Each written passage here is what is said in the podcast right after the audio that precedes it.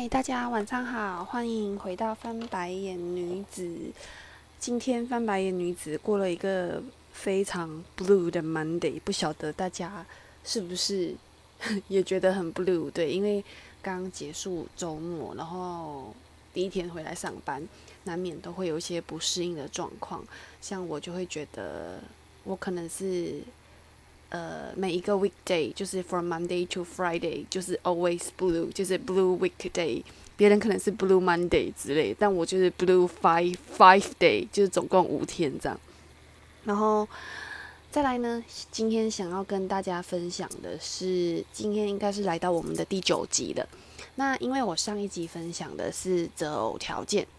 然后我记得我在择偶条件这一块讲了非常之多，非常之久。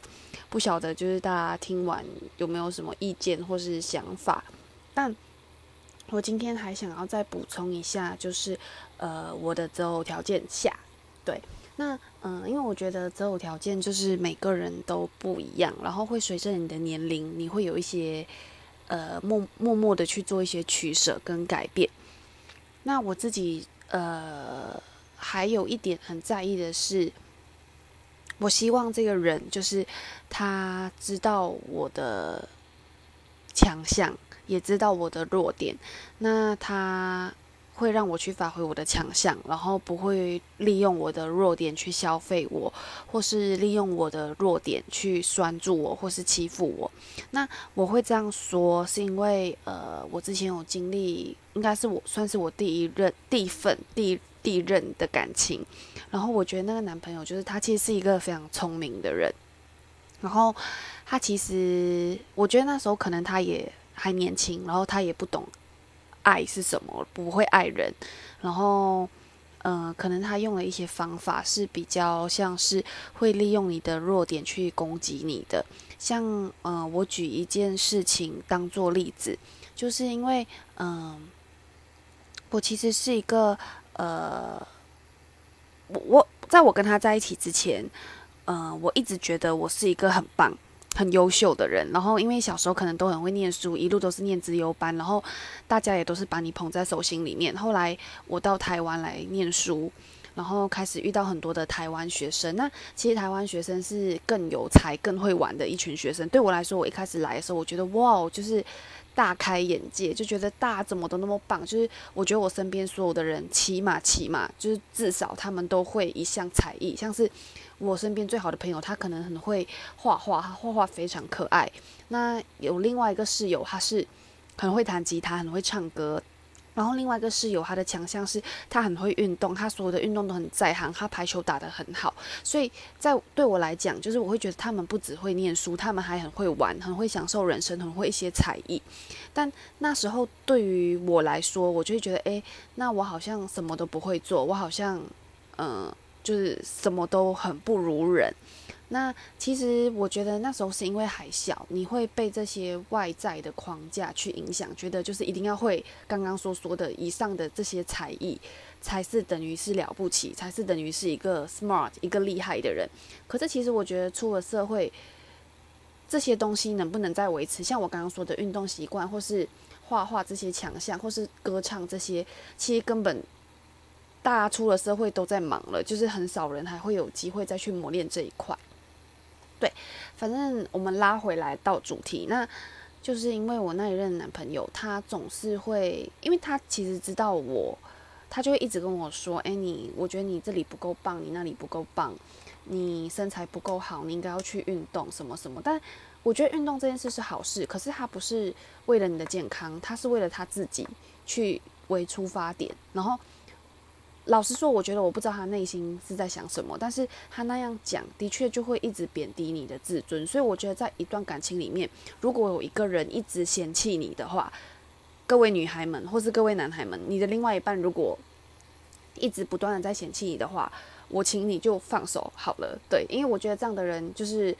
如果他一直嫌弃你，那为什么还要跟你在一起？他有本事的话，他就去找一个他自己想要、他心目中认同、认可的对象。那为什么一定要一直借着贬低别人的自尊来抬高自己的身价，证明自己很好这件事？对，所以我觉得，在我跟那一任的男朋友在一起的时候，其实我一开始我觉得我是一个自尊心健康的人，我不会说我非常强大还是什么，但跟他在一起，搞不好就是有可能是因为我有些自卑、自尊就是自自卑心作祟，然后也因为他的状况，他会一直不断的在你旁边嫌弃你，然后。他都会跟你说，哎，我觉得班上的其他女同学啊，他们很都很棒啊，他们的沟通语言表达很有很棒啊，然后他们很有想法，他们很有才艺啊，然后就会一直去嫌弃他自己身边的对象，也就是那时候的我，所以会造成我觉得，呃，我有一个很 sick 很病态的一些想法，就会觉得自己好像很不够好。当你觉得你自己不够好的时候，其实，呃，你接下来做的事情很多都会是。把你导向一个错误的地方，像可能你觉得你不够好，你开始去找对象的时候，当你的自尊是呃很低落，你是很自卑的话，你找的对象，我觉得自然也不会好到哪里去，因为你会觉得呃我不配嘛，对吧？所以我会觉得，嗯，在感情中，如果这个人他会利用你的弱点去戳你，去让你非得要留在他身边，因为有的人他可能就是踩你，他会。觉得他自己地位比较高，在感情里面，他就会觉得你是比较弱势的人，你不能离开他，你没有办法离开他，因为他会一直灌输你这个观念，所以会让你在这整段感情里面的地位是很低的，然后再来是你的自尊心跟你的心情、心态，这些都是很不健康的。所以这就是我刚刚说的，我觉得能看透你的弱点，但却不利用你的弱点的人，我觉得这样子的另外一半是非常非常之重要的。对，那再来第二点就是，如果他嫌弃你，你就跟他 say 拜拜，因为我觉得，呃，不一定是要用嫌弃这个方法，可以两个人一起变好。他应该要用其他的方法来鼓励你一起成长，而不是用一个一直嫌弃你的目呃目标，呃，一个一直嫌弃你的手段来。对你，因为我那时候男朋友他可能就是会一直说，哦，他觉得我很胖，大腿很粗，然后他可能喜欢，他觉得他在路上看到一个女生，那个女生穿了一件 T 恤跟一个牛仔裤很好看，他就觉得，哎，那女生超棒的，然后过后他回来，他就想要把我变成那个女生的样子，他就会开始说，哦，我喜欢你留中分的头发，我喜欢你干嘛干嘛，可是这不一定是最适合你自己的，也不是你真正喜欢的，所以我觉得在爱情这条路上。每一个人都应该，可能真的是会经历过一些磨练，你才会知道说，就是要怎么样去爱自己。那我觉得有件事也是重要的，就是你要先学会爱你自己，你才有办法去爱别人。因为当你不爱你自己的时候，你在感情的里面的地位其实是很低落的，就会造成我刚刚跟你们说的一些呃做错的事情，或是你会觉得很委曲求全，因为你觉得这个。因为他一直灌输你他很棒，你很差，所以你就觉得他很棒，离开他你就活不下去了之类的。但其实没有，我觉得每一个人都有自己的长处，就是好好爱自己就好了。那因为其实我也没有刚刚我所谓所说的那些才艺，可是我觉得我后来离开了他过后，我遇到的接下来的其他任的男朋友，跟我遇到的所有朋友们，他们其实都一直不断的给我鼓励。他们都告诉我，我是一个多么好、多么棒的人。所以，其实我觉得这些才艺顶多只能是加分行为，它不代表你这个人，也不是说你没有才艺，你就是一个很废的人，或是你没有才艺，你就很烂之类的。所以我在这边想要鼓励大家，就是其实每一个人都是值得被爱的人，只是我觉得大家可能要想办法去找到真正适合你的对象。然后，我觉得这件事不容易，因为。地球上其实有那么多人嘛，那你要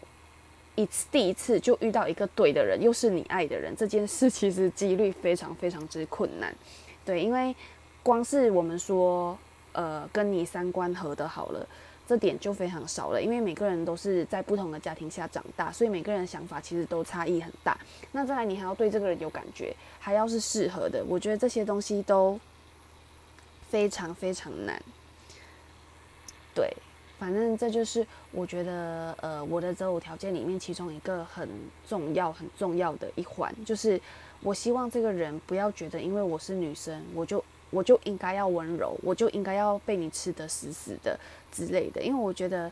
在感情里面，就是你们的地位是对等这件事是非常重要的，就是两个人都可以去呃针对。